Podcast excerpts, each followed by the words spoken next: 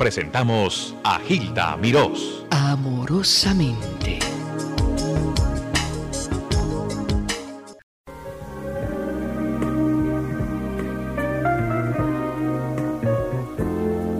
Como tú quieras, en donde quieras, en la forma que prefieras.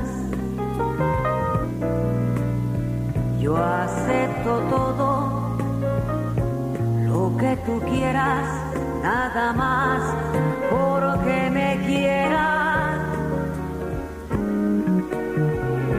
Hay que entender que el corazón está vencido, que poco orgullo que tenía lo ha perdido.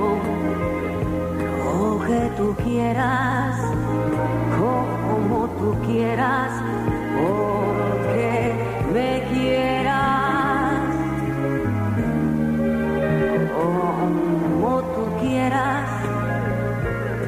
Yo no discuto ni te pongo condiciones. Te amo tanto que se acabaron mis motivos, mis razones. Como tú quieras,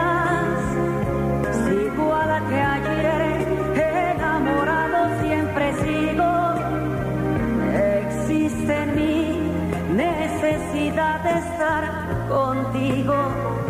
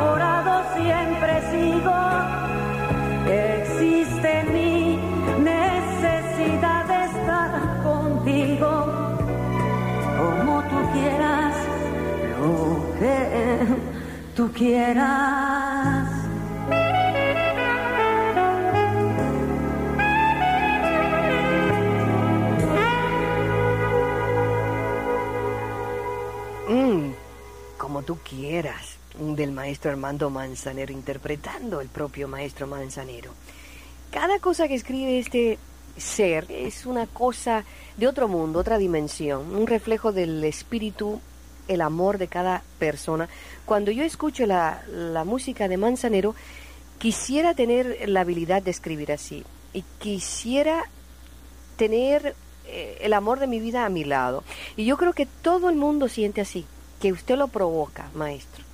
Yo pienso que yo lo único que hago es, sencillamente eh, expresar lo que yo siento y que coincide con el sentimiento de mucha gente porque lo explico con unas palabras muy fáciles, muy sencillas, como hablamos todos los días todas las personas.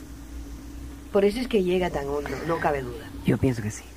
Yo pienso que sí. Además le agradezco mucho la forma como usted me presenta. Ya realmente no tengo ni qué decir yo.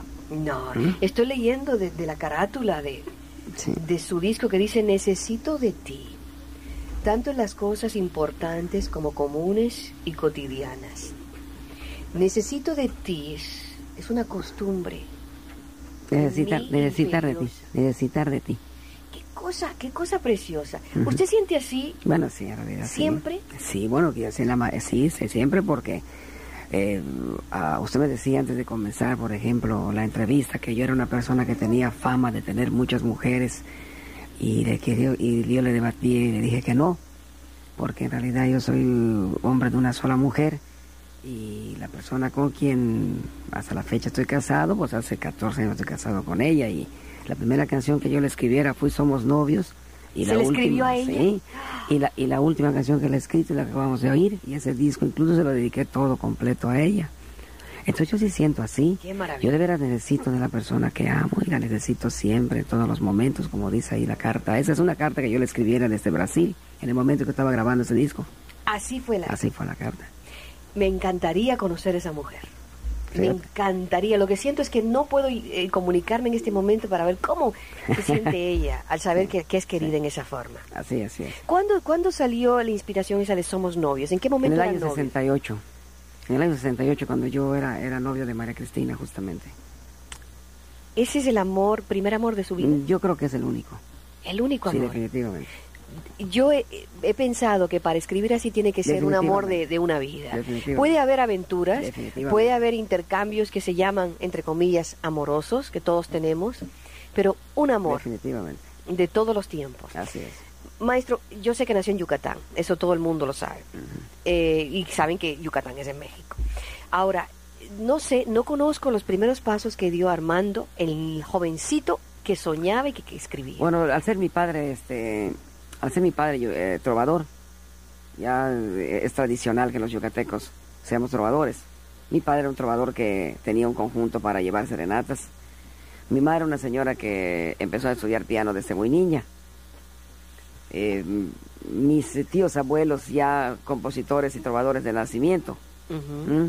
Esa fue la cuna. Esa fue la cuna prácticamente de mi formación. A los ocho años empecé a estudiar música. A los 12 años empecé a tocar el piano como hasta la fecha y seguí estudiando a lo largo de toda mi vida. Tan pronto comenzó a las clases de piano, Sí, le salía, le salía inspiración. Muy fácil, muy fácil porque, porque, como le vuelvo a repetir, si yo veía que mi padre ensayaba a todas horas y luego trabajaba cantando y luego iba a la radio cantando y escuchaba radio de música, pues lógicamente lo más fácil era que yo absorbiera todo lo que mi papá hacía.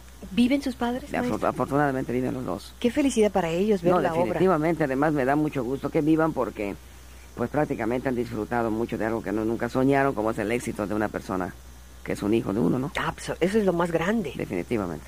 ¿Le ha escrito algo a sus padres?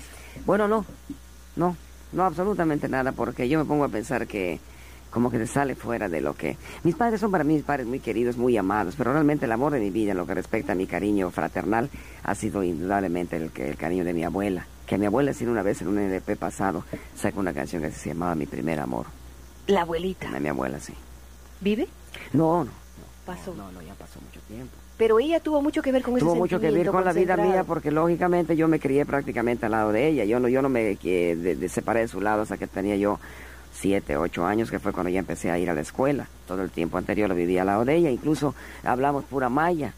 Yo ya empecé a aprender a hablar castellano ya como de siete, ocho años, porque mi abuela no hablaba más que maya y lógicamente, por lógica, hablaba yo maya. ¿Recuerda todavía el idioma? ¿Cómo no? Perfectamente. ¿Cómo se diría perfectamente. eh, un el saludo maya? ¿Cuál Ah? Bichabel, ¿cómo estás? ¿Cómo estás? Bichabel. Y Basha Wally, ¿qué dices? Kushtush ¿qué vas a hacer? Teche Yamtech, a ti te amo. Te amo es como Y Yamtech. Armando Manzanero de su más reciente disco. Aquí lo tienen una vez más. Me muero de ganas. Qué ganas tengo de robarte un beso cuando estás dormida. De introducirme entre tu tibio lecho y apresar tus sueños. Qué ganas tengo, de ganas de que algún día pueda ser tu dueño y quitarte el sueño. Qué ganas tengo, muero de ganas de que algún día pueda ser tu dueño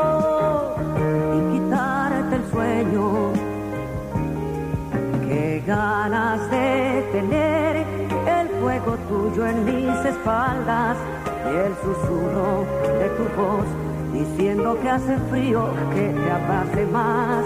Qué ganas de temblar ante el deseo de tus ansias, que me digas que me tienes amarrado a tu cama y a tu hogar. Qué ganas tengo de robarte un beso cuando estás dormida.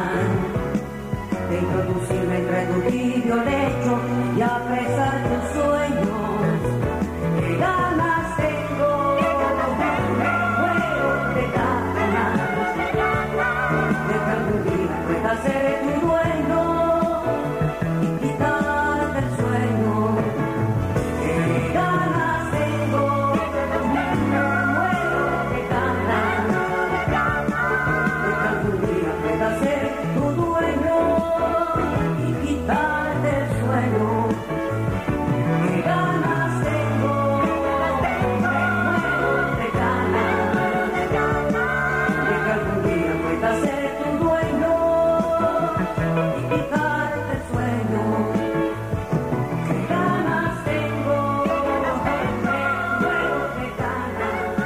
empecé el año pasado, a principios, en Brasil.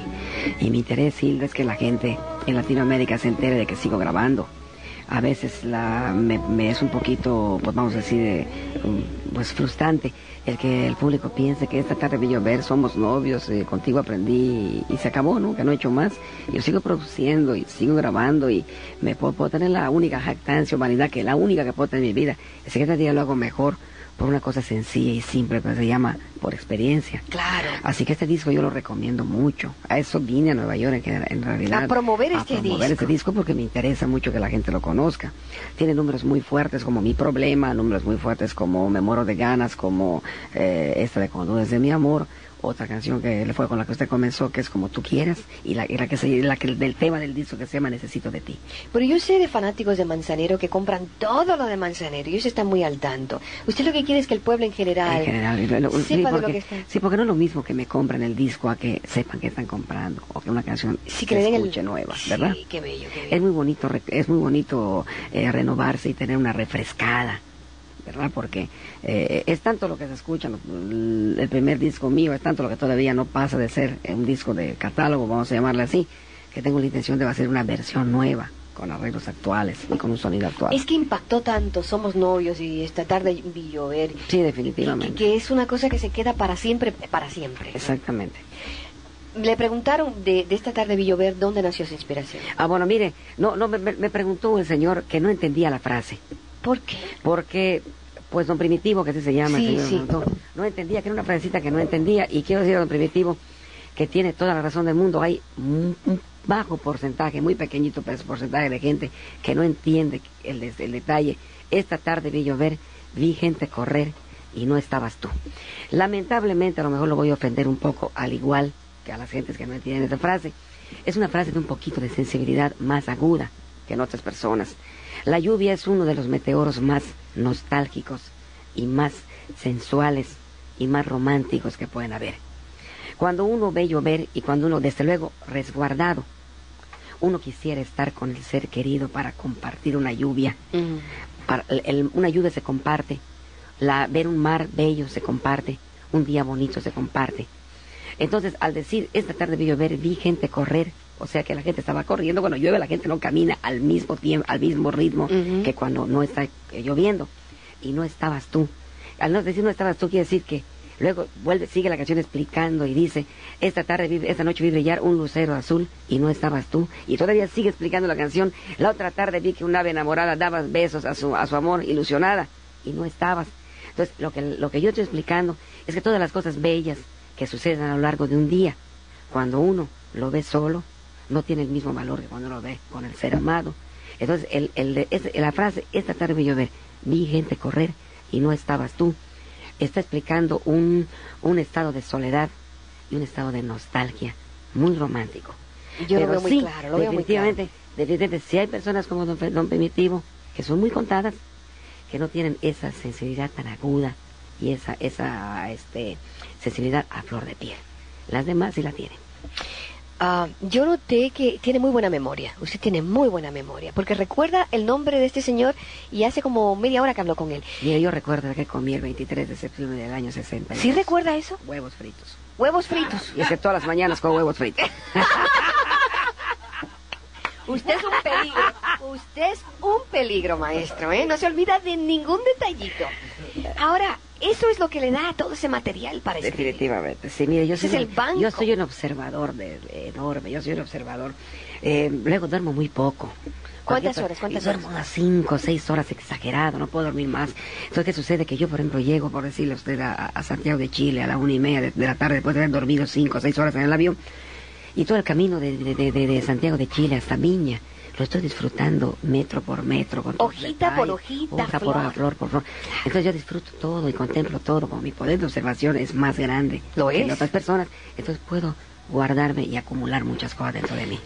¿Hace anotaciones o todo lo conserva? No, no, todo lo conservo en la memoria. Mis anotaciones son, son terriblemente este, desordenadas, porque imagínese usted que, que, este, que Eh, mis papeles los pierdo, pierdo direcciones, pierdo... No es organizado en eso de papeles. terriblemente desorganizado. Es impulsivo, maestro. en su terriblemente, terriblemente impulsivo, terriblemente violento. Y eso- ¿Violento eso- también? Sí, eso me ha dado muchos No problemas. luce violento. No, no, sí, terri- terri- Dios, exageradamente violento. Entonces eso me ha tenido, los problemas más grandes que he tenido en la vida mía y que más me han costado ha sido por violencia, por ejemplo, decir, ¿te casas conmigo? Sí. ¿Y te casas o no te mato? Punto. Y, digo sí. Ay, pero qué Entonces, lindo. ese problema. Sí soy muy violento. Eso es un problema grande. Vamos a escuchar más de sus melodías. Y esto tiene un sabor a Brasil. Definitivamente. Se me hace más difícil cada día permitir que tengas que marcharte cuando tengo tantas cosas para darte. Compartir el beso ya enseñado a la costumbre y al sabor que hay en mi boca y sufrir tan solo imaginando que tal vez a estas horas te estarán abrazando. Compartir tu lecho todo el tiempo, de tus íntimos momentos permitir que haya un alguien que te alatere igual que yo. Resulta un algo que no puedo resistir.